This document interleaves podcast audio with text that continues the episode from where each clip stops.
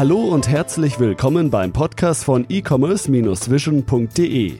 Bei uns gibt es Tipps, Interviews und was es sonst noch zum E-Commerce und Online-Marketing zu sagen gibt. Begrüßt mit mir euren Gastgeber, Thomas Ottersbach. Ich darf euch recht herzlich zu einer weiteren Podcast-Episode willkommen heißen. Bevor es mit dem Hauptthema losgeht, möchte ich euch meinen heutigen Podcast-Partner vorstellen. Ihr wisst, ich liebe das Thema Effizienz und Produktivität am Arbeitsplatz und im Unternehmen selbst. Ihr kennt das sicherlich euer Geschäftskonto füllt sich, die Auftragslage ist gut.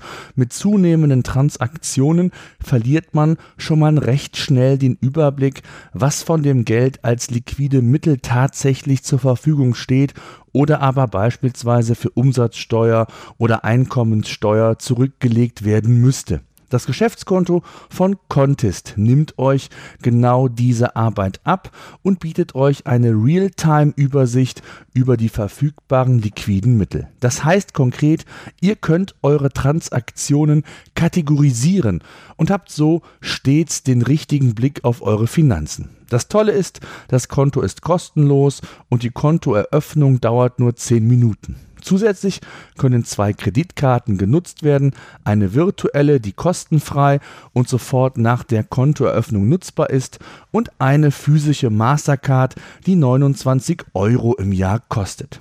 Solltet ihr einen Jahresumsatz von 3000 Euro generieren, werden euch die 29 Euro Gebühr sogar auch noch zurückerstattet. Spannend ist auch, dass Contest künftig mit verschiedenen Buchhaltungstools zusammenarbeitet und damit ein noch effizienteres Arbeiten möglich wird. Insgesamt ein tolles Produkt, was zeigt, wie auch Innovation im Finance-Bereich aussehen und darüber hinaus uns selbstständigen Unternehmen helfen kann. Wer Interesse hat, schaut auf contest.com einfach vorbei. Den Link gibt es auch nochmal in den Show Notes. Also, ich denke, es lohnt sich, einen Blick auf contest.com zu werfen.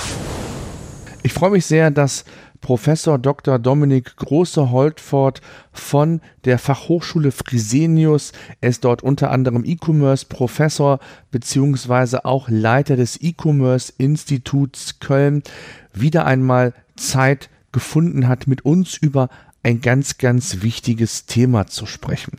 Denn es geht um Attributionsmodelle beziehungsweise die zunehmende Herausforderung für Online fürs fürs Online-Marketing beziehungsweise für Shop-Betreiber. Wir sprechen über die Customer Journey, über Mythen und Wirklichkeit, über Attributionsmodelle, aber auch über Interessenskonflikte bei der Attribution von entsprechenden Marketingerfolgen. Ich würde vorschlagen, wir steigen direkt ein in das wirklich sehr, sehr spannende Gespräch. Viel Spaß! Ja, Herr Großholfert, ich danke, dass Sie wieder mal Zeit gefunden hat. Zum dritten Mal, glaube ich, wenn ich das richtig in Erinnerung habe.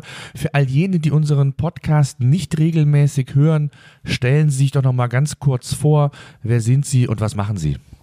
Ja, mein Name ist Dominik Große-Holport. Ich bin an der Hochschule Fresenius in Köln Professor für BWL und Medienwirtschaft und leite dort auch das Institut, das E-Commerce-Institut Köln.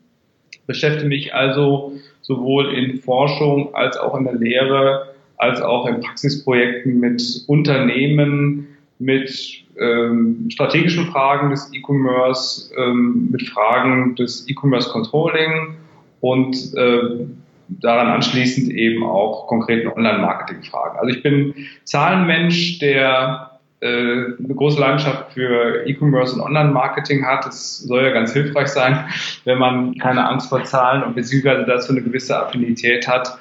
Und bin froh, dass ich dieses Thema für mich vor geraumer Zeit entdeckt habe.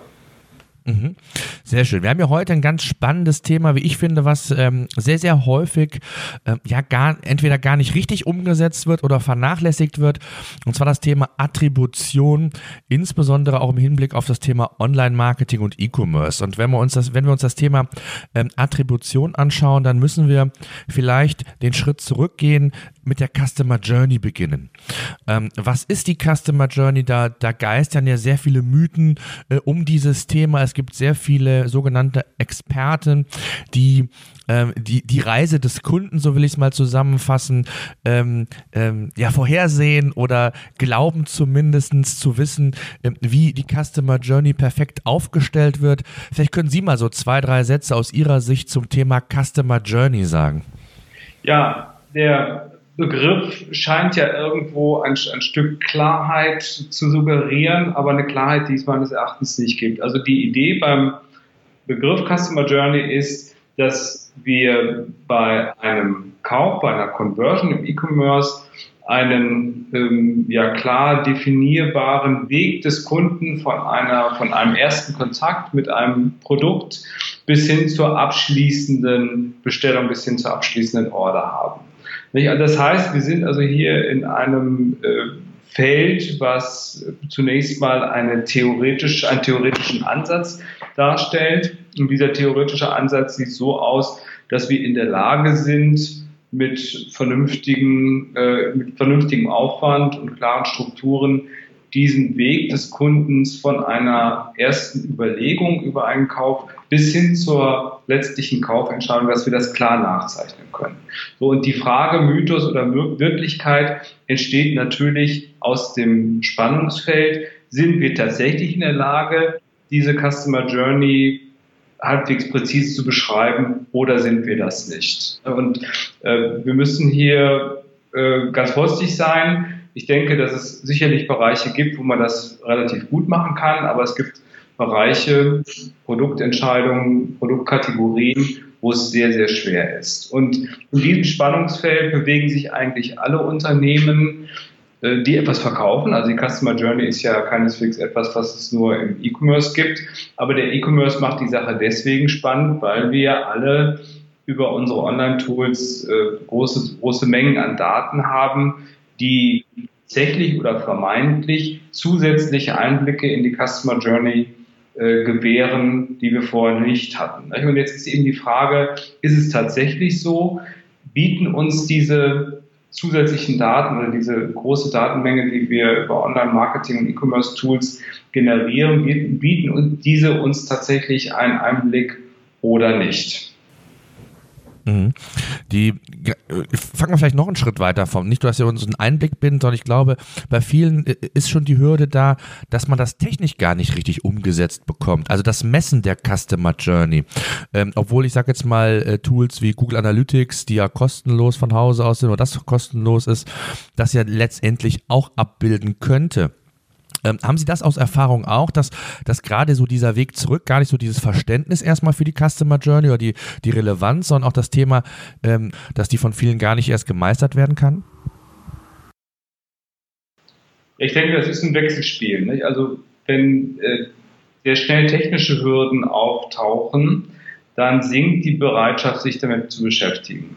Wenn die technische Seite gut bewältigt werden kann, dann macht es natürlich auch Spaß, beziehungsweise hat einen konkreten Nutzen, wenn man die, die Technik dann, wenn man sich mit dem Thema beschäftigt. Also letzten Endes ist es wie so häufig eine Affinität oder eine Frage der Affinität der Beteiligten und sicherlich dann auch für das jeweilige Unternehmen eine Frage, ob es so etwas wie eine Datenkultur gibt. Meines Erachtens ist die Auseinandersetzung mit dem Thema, sowohl zunächst der Customer Journey als Ausgangsfragestellung und dann der Umsetzung von äh, technischen Erfassung, ist es für alle Unternehmen, die im Online-Kanal verkaufen wollen, zwingend. Nicht? Weil die das großen Unternehmen, die machen das nicht erst seit gestern oder vorgestern, sie machen das schon seit Jahren und haben da sicherlich also auch ein Maß an Exzellenz erreicht, was dann eben auch für diesen Erfolg der Unternehmen verantwortlich ist. Also wenn man die Notwendigkeit erkannt hat, dann muss man als nächstes rangehen und die damit verbundenen Probleme und Herausforderungen einfach lösen. Und für mich ist zunächst mal so die, äh, die, die, die Basisvoraussetzung und Herausforderung, dass ich das, was Customer Journey für mein Unternehmen ist, in irgendeiner Weise überhaupt erfasse. Ich muss mir also die Frage stellen, ich verwende meinetwegen fünf bis zehn ähm, Online-Marketing-Kanäle, nehmen wir mal die sieben. Ja, wir haben sieben relevante, größere Online-Marketing-Kanäle und dann muss ich mich auf den Weg machen und äh, herausfinden, in welcher Reihenfolge und mit welchem Gewicht diese Kanäle für meine Umsätze, für meine Deckungsbeiträge eine Relevanz haben. Mhm. Ich glaube, was ganz wichtig ist, um sich das auch nochmal vor Augen zu führen, wie die Customer Journey sich so im Laufe der Jahre, muss man ja sagen, auch verändert hat. Ne? Früher, wenn ich mir nur den stationären Handel anschaue, ähm, dann habe ich da relativ wenig Touchpoints gehabt, bin in den, ins Ladenlokal, habe das Produkt gekauft und das war's. Heutzutage ist es ja so, dass die ähm, Customer Journey wesentlich komplexer geworden ist. Ähm, der Nutzer ist mündiger geworden, hat wesentlich mehr Informationen oder auch Möglichkeiten, sich zu informieren, zu vergleichen, sich äh, andere Meinungen einzuholen. Also es ist ja schon eine gewisse Komplexität mittlerweile da, alleine so die gesamte Reise des Kunden abzustecken. Insbesondere auch, muss man auch natürlich dazu sagen, dass die Customer Journey oder die Betrachtung der Customer Journey auch an Grenzen stößt. Ähm, was sagen Sie denn oder wie sehen Sie das in dem Bereich?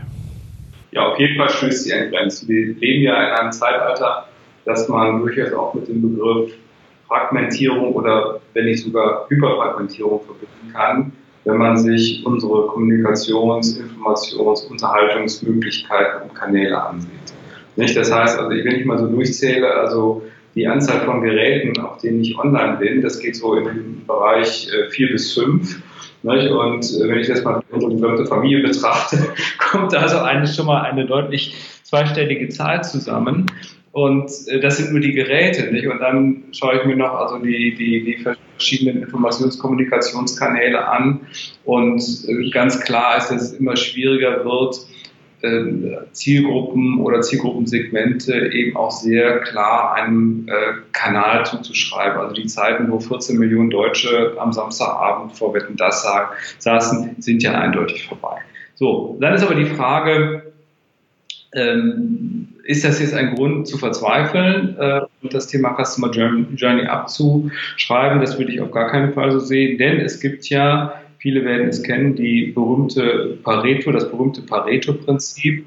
Sie kennen es sicher auch. Das heißt also, für 80 Prozent unseres Erfolges sind 20 Prozent der Kanäle, der Faktoren oder was auch immer in unserem äh, äh, Bereich relevant sind, äh, zuständig. Nicht? Das heißt also, in jedem Fall macht es Sinn, die Customer Journey ähm, mit einem, mit, mit, mit Schwerpunktkanälen, mit besonders relevanten Kanälen äh, zu starten, beziehungsweise die Beschreibung der Customer Journey mit den wichtigsten Kanälen zu starten. Und wenn man diese, ich nenne sie mal Hauptkanäle, wenn man diese Hauptkanäle im Rahmen der Customer Journey verstanden hat, wenn man in der Lage ist, aus der, aus der Modellierung der Customer Journey eben auch die Attributionsmodellierung abzuleiten, dann kann man hinterher auch weitere kleinere Kanäle in ein solches Modell integrieren und dann wird dieses Modell eben auch immer detaillierter und leistungsstärker. Äh, meines Erachtens ist ganz wichtig, ein früher Zeitpunkt der Auseinandersetzung mit dem Thema. Je früher ich das mache, desto mehr Daten habe ich zur Verfügung oder desto mehr Daten habe ich integriert. Und je früher ich das mache, desto mehr kann ich auch lernen. Denn es ist ein offener Lernprozess in einem hochdynamischen System. Ja, wenn wir jetzt heute vielleicht von im Schnitt äh, 10 bis 15 Kanälen sprechen, die für E-Commerce-Unternehmen eine Relevanz haben, dann äh, ist es ja durchaus wahrscheinlich, dass es in fünf Jahren äh, 20 bis 25 Kanäle sind. Ja, und je eher ich in der Lage bin, eben auch eine weitere Fragmentierung von Kanälen in solche Systeme zu integrieren, desto eher bin ich auch in der Lage, die Zukunft äh, proaktiv für mich zu gestalten. Mhm, genau, also wichtig ist, äh, man muss nicht den Anspruch haben, 100 Prozent irgendwie abbilden zu können. Das geht gar nicht, allein aus technischen Problemen. Stichwort Multi-Device-Tracking ist immer noch ein Problem bei uns, aber es ist wichtig, dass man es überhaupt macht, um einfach so viel wie möglich auch Verständnis für den Kunden zu bekommen und vor allen Dingen auch, wie er sich verhält. Denn das ist ja letztendlich auch dann ähm, ein wichtiges Signal wie für mein Online-Marketing und äh, wie ich dann im Grunde genommen das vielleicht künftig effizienter und effektiver gestalten kann. Lassen Sie uns mal den Schritt weitergehen zu unserem Hauptbereich. Einfach nur, es, mir war wichtig, dass wir das Thema nochmal anschneiden. Attribution. Also eben letztendlich zu sagen, was bringen mir digitale Werbeausgaben wirklich? Also welchem Kanal werden welche Kosten zugeordnet. Das ist ja ein recht komplexes Thema. Da hat auch, ich werde bald gesagt, äh, wenn Sie zehn E-Commercer fragen, dann gibt es zehn unterschiedliche Meinungen, was denn die richtige Attribution letztendlich ist. Bevor wir dazu kommen, vielleicht einfach nochmal so das Thema ähm, Attribution als solches allgemein gefasst. Warum ist es aus Ihrer Sicht so wichtig, gerade heutzutage, um effektiver Online-Marketing und E-Commerce betreiben zu können, dass man sich solchen Attributionsmodellen hingibt und diese auch für das eigene Unternehmen einsetzt?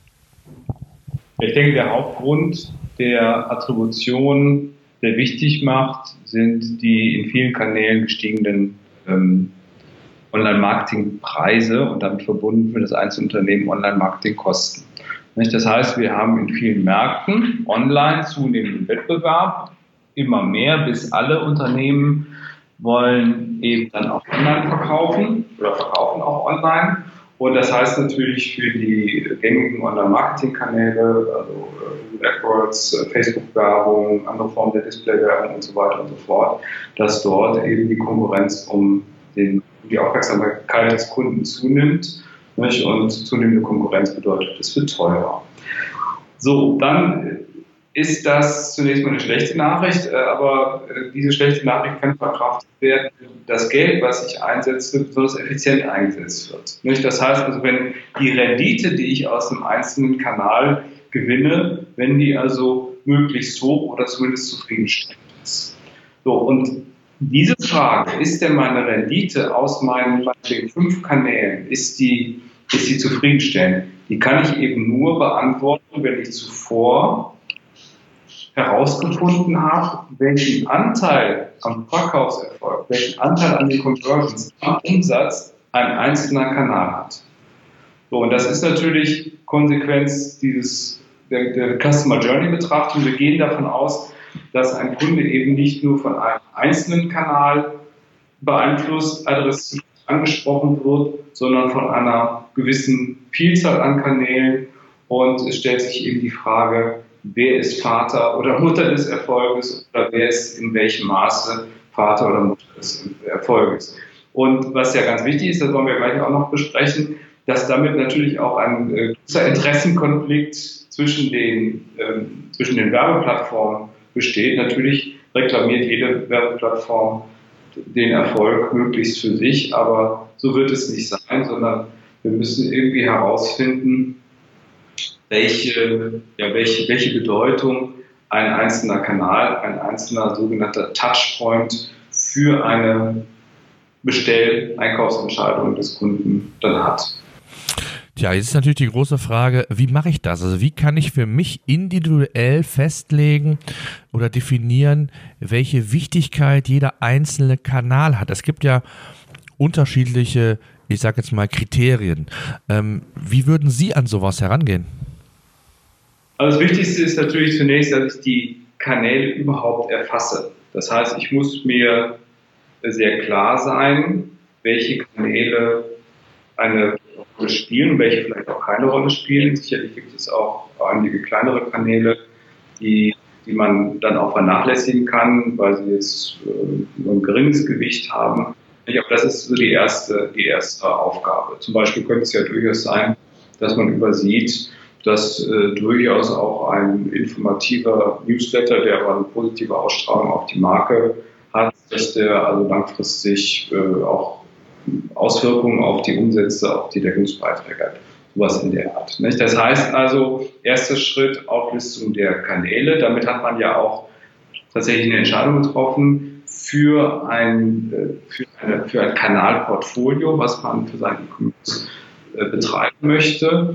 Dann Erfassung dieser Kanäle äh, in, im Rahmen äh, des, des, der Analytics-Lösung, die betreibt. Die meisten nutzen ja Google Analytics, aber auch an anderen Stellen kann man das berücksichtigen. Und dann würde ich im nächsten Schritt auch zunächst mal beobachten, ob ich in diesen Bereichen äh, zunächst mal auch zuverlässige Daten habe. Ich brauche natürlich auch eine gewisse Datenmenge, damit ich hinterher valide Aussagen treffen kann. Das wären so die ersten Schritte äh, der, der, der, der Portfolioerfassung und auch der, der Datenerhebung, Einrichtung von Tracking. die die Voraussetzungen sind, um überhaupt Attributionsmodellierung durchzuführen. Hm. Wenn ich das gemacht habe, jetzt ist ja dann die Frage, es gibt ja verschiedene Attributionsmodelle. Ähm, First Click, Last Click, Linear und was es alles gibt. Auch vorbereitende Kanäle sind ja durchaus relevant und sollten Berücksichtigung finden. Ähm, wie finde ich jetzt die Auswahl und dann wirklich die konkrete Bewertung der Kanäle? Wie, wie kann ich sowas machen? Ja, das ist tatsächlich äh, eine Frage von entweder Trial and Error oder man findet irgendwo eine, ja, wie soll ich sagen, ein Vorbild, eine Referenz oder etwas anderes, aus der man dann eine geeignet, ein geeignetes Attributionsmodell ähm, äh, heraus oder, oder entnehmen kann. Nicht? Also wenn wir jetzt mal bei Google Analytics bleiben, als gängigsten Analysetool, auch für das Thema Attributionsmodellierung, dann ist dort die, das Standardmodell, was zugrunde gelegt wird, der Last Click, also der Kanal, in dem also der letzte Kontakt vor einer Conversion erfolgt, der bekommt eben auch den Conversion Erfolg zugeschrieben. So, und äh, dann müsste man letzten Endes überlegen und herausfinden, trifft das denn tatsächlich zu? Und das kann man ja dann erreichen, wenn man äh, den Marketingdruck in einem ähm, Kanal erhöht und sich dann eben die Auswirkungen des Attributionsmodells anschaut. Google Analytics ist da äh, auch, finde ich, ganz komfortabel, denn es bietet in der äh, Rubrik E-Commerce, wenn Sie E-Commerce-Tracking eingerichtet haben mit Google Analytics, dann können Sie eben auch verschiedene Attributionsmodelle ausprobieren. Sie können also das Ergebnis verschiedener Attributionsmodelle miteinander vergleichen. Und ich glaube, wenn man ähm, ein aktives Online-Marketing betreibt, das heißt dann eben auch regelmäßig die äh, Marketing-Invests anpasst, regelmäßig dann eben auch die Ergebnisse misst, dann wird man mit der Zeit eben auch ein Gefühl bekommen für ein besser oder schlechter geeignetes Attributionsmodell. Also das heißt, wenn Sie Ihre ihre Invests ähm, zum Beispiel in Display-Werbung erhöhen, erhöhen und äh, es findet äh, sozusagen äh, keinen Niederschlag in den Conversions, na gut, dann werden Sie sich natürlich fragen, entweder ist Display weniger effektiv, was Fall ist, ja, oder mein Attributionsmodell ist falsch.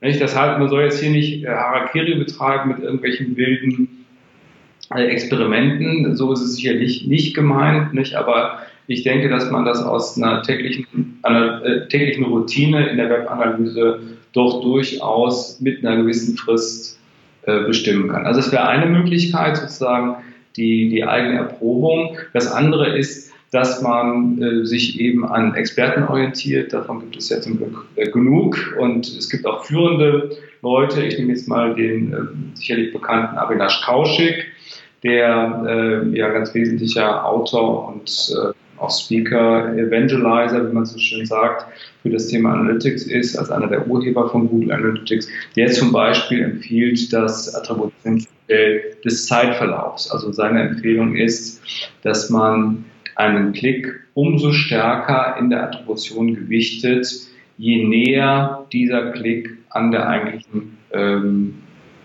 Bestell- oder Kaufentscheidung liegt. Nicht sicherlich auch etwas, was man mit einem normalen Menschenverstand so nachvollziehen kann. Also das wären zwei Möglichkeiten. Einmal, dass man eine Referenz findet, dass man vielleicht im Austausch mit anderen Unternehmen sein Wissen erweitert zu den geeigneten Attributionsmodellen oder aber eben, dass man eigenständig die in der, in der Online-Marketing-Steuerung, im Online-Marketing-Controlling herausfindet oder äh, darauf eben ein Fokus liegt, mit welchem Attributionsmodell ein Zusammenhang zwischen äh, Steuerung der, Marketing-Invest und tatsächlichen Verkaufsergebnissen ähm, abgebildet werden kann. Hm. Ich glaube, ganz wichtig ist, das müssen wir auch nochmal so ein bisschen zusammenfassend festhalten. Ähm, das ist jetzt so die, die Herangehensweise, die Option, aber es spielen schon noch wesentlich mehr Parameter, unter anderem eine Rolle, die auch Erfolg oder Misserfolg von einem Online-Marketing-Kanal als solches natürlich beeinflussen können. Ne? Stichwort Landingpage, ist die für die Phase, in der sich der Kunde befindet, adäquat aufbereitet? Sind die Werbemittel ähm, wirklich auch so, dass sie eine erfolgreiche Kampagne letztendlich darstellen können, und ich das dann quasi auch wirklich äh, messen und, und, und, und auch nachvollziehbar machen kann. Das ist auch nochmal, glaube ich, ganz wichtig, dass man das auch nochmal in dem Zusammenhang, also es ist nicht so einfach oder trivial zu sagen, ich, ich gucke jetzt einfach oder heb mal eben den, den Werbedruck in einem Kanal höher und reduziere den anderen, sondern wichtig ist auch, dass andere Parameter da Einfluss nehmen. Ne? Und gerade auch so inhaltlicher Ebene, wenn ich jetzt an, an das Thema Suchmaschinenoptimierung denke und der, der organische Bereich für mich wichtig ist, ähm, dann muss ich natürlich wissen, als Shopbetreiber habe ich in der Regel eine Produktdetailseite, wenig Inhalt, wenig Text. Ähm, ist dann die Frage, ob wenn, wenn der Nutzer sich in der Informationsphase, sage ich jetzt mal, befindet, ob dann die Produktdetailseite die richtige Landingpage wäre. Äh, anders auch für, für eine AdWords-Kampagne. Also sowas muss man sich natürlich auch immer hinterfragen, testen. Äh, und es gibt halt nicht ähm, die pauschale Antwort oder den, den heiligen Gral da in dem Bereich, äh, wie kann ich mein Attributionsmodell am besten aufsetzen, sondern das ist, glaube ich, und das haben Sie richtig gesagt, auch so ein, ein Stück weit Trial and Error und da müssen halt viel, verschiedene Parameter letztendlich äh, einspielen. Ne?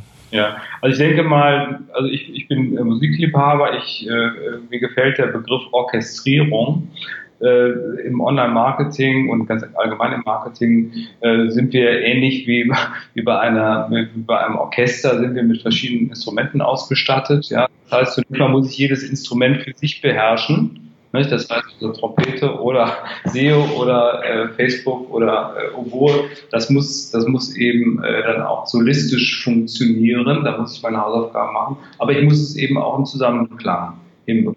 Also der Zusammenklang ist natürlich das, was wir ähm, als, als Endergebnis erreichen, denn der Zusammenklang führt ja dazu, dass unsere Online-Marketing-Abdeckung oder die, die Adressierung unserer Zielgruppensegmente dass die besonders ganzheitlich sind, dass die in sich konsistent sind, dass der Kunde eben über mehrere Touchpoints ein äh, hervorragendes Marken- und auch Produkterlebnis hat. Und dazu gehört eben auch, dass ich über die Attribution eine, ein Verständnis habe, welche Rolle jeder einzelne Kanal und Touchpoint spielt und dann eben auch in Bezug auf meine Erfolgsgrößen, welches Gewicht er hat. Also es geht nicht darum, die Kanäle äh, gegeneinander auszuspielen und dann am Ende sagen, ja, das aber Display ist äh, erfolglos und unwichtig und Social Media funktioniert ja sowieso nicht. Sowas, ja, das ist äh, völliger Blödsinn, sondern es geht eben darum, das Online-Marketing-Portfolio so aufzusetzen, dass ich eben die Stärken eines jeden Kanals äh, besonders hervorhebe und dann eben auch in der Lage bin, das aktiv zu steuern und ähm, letztlich auch äh, vielleicht gegenüber Agenturen, gegenüber den Plattformbetreibern in der Lage bin, ein eigenes, ein eigenes Verständnis, ein eigenes äh, Bild von der Online-Marketing-Orchestrierung dann äh, festzuhalten und durchzusetzen. Also ist es eben auch so, dass wäre jetzt das Thema Interessenkonflikte, dass äh, ein, ein, Unternehmen, äh, was eben keine, äh, keine Online-Marketing-Abteilung in, in Bataillonsstärke hat, nicht, dass es also dann auch ähm, Agenturen und Plattformbetreibern ähm, etwas hilflos ausgeliefert ist, nicht, weil die natürlich ganz andere Möglichkeiten haben, diese Fragen zu behandeln. Hm. Lassen Sie uns vielleicht noch mal so ein bisschen konkreter auf die Attributionsmodelle eingehen. Sie hatten mal ein, das eine oder andere genannt. Was sind aus Ihrer Sicht so die wichtigsten und gängigsten, auch aus der Erfahrung raus, die im E-Commerce eigentlich eingesetzt werden und warum sind sie aus Ihrer Sicht vielleicht auch ähm, ja, am realistischsten? Ja, also es gibt Standardmodelle, die dann eben auch in äh, Analytics angelegt sind. Also da kann jeder, der das E-Commerce-Tracking aktiviert hat, ausprobieren. Ähm, über das eine Modell haben wir schon gesprochen, das ist also, dass der letzte Klick zählt. Die diametrale Alternative ist dann eben der erste Klick. Nicht? Das heißt also, äh, ich habe äh, vor zwei Wochen habe ich irgendwo mal eine Displaywerbung gesehen und nach einem langen, langen Prozess äh, bin ich dann äh, zum, zum Ergebnis gekommen, dass ich hier äh, etwas kaufen soll. Also das ist sicherlich fraglich, äh, so sehe ich das jedenfalls. Dann haben wir die Möglichkeit, den Erfolg linear aufzuteilen. Das heißt, das ist sozusagen die Durchschnittsbildung. Sie haben fünf Kanäle, die beteiligt sind, also bekommt jeder 20 Prozent am Erfolg zugeschrieben. Man könnte sagen, wenn, wenn man sonst keine Idee hat, könnte man das, dieses Modell nehmen, aber ähm, man kann auch eben sehen, ähm, es ist nicht besonders intelligent, sondern eher etwas hilflos. Das ist also das lineare Modell. Dann haben wir ähm, zumindest von der Beschreibung ein, ein ganz interessantes Modell, das ist das sogenannte Baden, Badewannenmodell oder auch U-Modell. Äh, in diesem Modell werden dem ersten und dem letzten Klick eine besondere Bedeutung zugemessen. Das heißt, es wird gesagt, äh, der, der erste Klick ist eben entscheidend, weil es überhaupt äh, da zu einem Kontakt mit dem äh, Produkt oder Marke gekommen ist. Und der letzte Klick ist dann gewissermaßen die letzte Verstärkung, die letzte Motivation, tatsächlich dann auch zu kaufen. Das Modell ist sicherlich für viele Fälle ganz geeignet, das äh, kann man schon sagen. Ähm, etwas anders, aber dann doch ähnlich ähm, funktioniert das Modell, das von mir bereits angesprochene Modell des Zeitverlaufs. Das heißt also, äh, je näher ich mich dem, dem, dem Kaufzeitpunkt nähere, umso wichtiger werden die Quellen für mich als Kunden, über die ich mich informiere, über die ich mir dann eben auch einen Produktvergleich oder ähnliches ansehe. Ähm, und der, die, die, die letzte Variante, die regelmäßig diskutiert wird, ist ein völlig freies, benutzerdefiniertes Modell. Das wäre das, äh, dass man, äh, dass das Unternehmen in der Lage ist, eben für das eigene Kanalportfolio dann eben auch ein eigenes Attributionsmodell zu entwickeln. Also diese Modelle lassen sich alle mit Google Analytics abbilden. Und wenn man sich mal vorstellt, dass also tatsächlich nur ein Drittel der Unternehmen, gemäß einer Studie von, von AdRoll aus dem letzten Jahr, ein Drittel der Unternehmen tatsächlich äh, eine, vollständige, eine vollständige Attributionsmodellierung durchführen, dann kann man schon fragen, warum sind es nur so wenig? Denn die Instrumente sind ja da. Ja, die Instrumente äh, bei Google Analytics liegen vor und eben auch in vielen anderen Bereichen. Mhm. Ähm, jetzt ist ja ein Punkt, den, den sollten wir vielleicht nochmal ganz kurz anreißen. Ich denke, da kann man eine ganz eigene Sendung nochmal drüber machen. Äh, das Thema Datenschutzverordnung, die ja im Mai 2018 in Kraft tritt, ähm, die ja quasi jetzt in der, ich hätte in der Übergangsphase ist, bis sie dann letztendlich final eintritt, die könnte dieses Thema ja nochmal kräftig durcheinander rütteln insgesamt. Was sagen Sie dazu oder was glauben Sie, dass das passieren wird? Ob das nochmal korrigiert wird oder was haben Sie da für eine Meinung? Ja. Äh, also insbesondere der Umgang mit den persönlichen und anonymen Daten halt, ne? Ja, ja. Auf der einen Seite hört man natürlich Cassandra-Rufe, was den Zustand oder den, den, äh, die Auswirkungen dieser ähm, Gesetzesänderung angeht. Auf der anderen Seite kann ich mir nicht vorstellen, dass, äh, dass die komplette Online-Marketing-Industrie da also ähm, völlig umgekrempelt wird sondern ich denke, wie immer wird es, wird es Kompromisse geben, solange ich ja eben nicht personenbezogene Daten beziehe. Also wenn ich die, dass wenn das, wenn das Tracking anonymisiert erfolgt, was ja heute die Standardlösung bei Google Analytics ist, dürfte es eigentlich keine gravierende Veränderung geben. Letzten Endes geht es ja auch, zumindest meiner Auffassung, darum, äh, dem Kunden äh, effektive und auch irgendwo nutzerfreundliche Werbung anzubieten. Aber natürlich ist auch ganz klar, dass äh, die äh, Werbetreibenden und auch die Werbeindustrie jetzt eben nicht nur kundenfreundlich unterwegs ist, sonst hätten wir nicht so viele Adblocker ähm, als, als, als besonderes Problem. Also ehrlich gesagt, Herr Ottersbach, äh, ich traue im Moment keine Prognose zu, aber ich äh, erwarte nicht den Untergang des Abend, des digitalen Abendlandes, sondern äh, ich hoffe, dass insgesamt vernünftige Lösungen entstehen, die den Datenschutz stärken und damit vielleicht auch insgesamt die digitale Industrie. Mhm.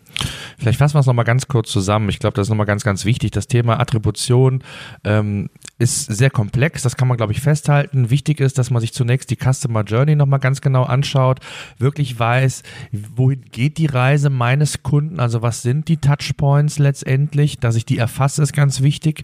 Ähm, dann das Thema ähm, Attribution als solches, also ich muss verstehen, dass ich nicht die, die perfekte Lösung schaffe, aber die für mich am, ja, zumindest optimalste Lösung, um schauen zu können, dass ich mein Online-Marketing, und da geht es ja unter anderem drum, äh, so effizient und effektiv gestalten kann, dass ich einfach am Ende des Tages mehr herausbekomme und auch mehr Umsatz generiere im optimalen Fall, mehr Gewinn mache, mehr investieren kann und letztendlich auch wettbewerbsfähiger bleiben kann. Das ist ganz, ganz wichtig. Wobei, auch das müssen wir festhalten, ähm, es gibt vielleicht gar nicht so das perfekte Attributionsmodell.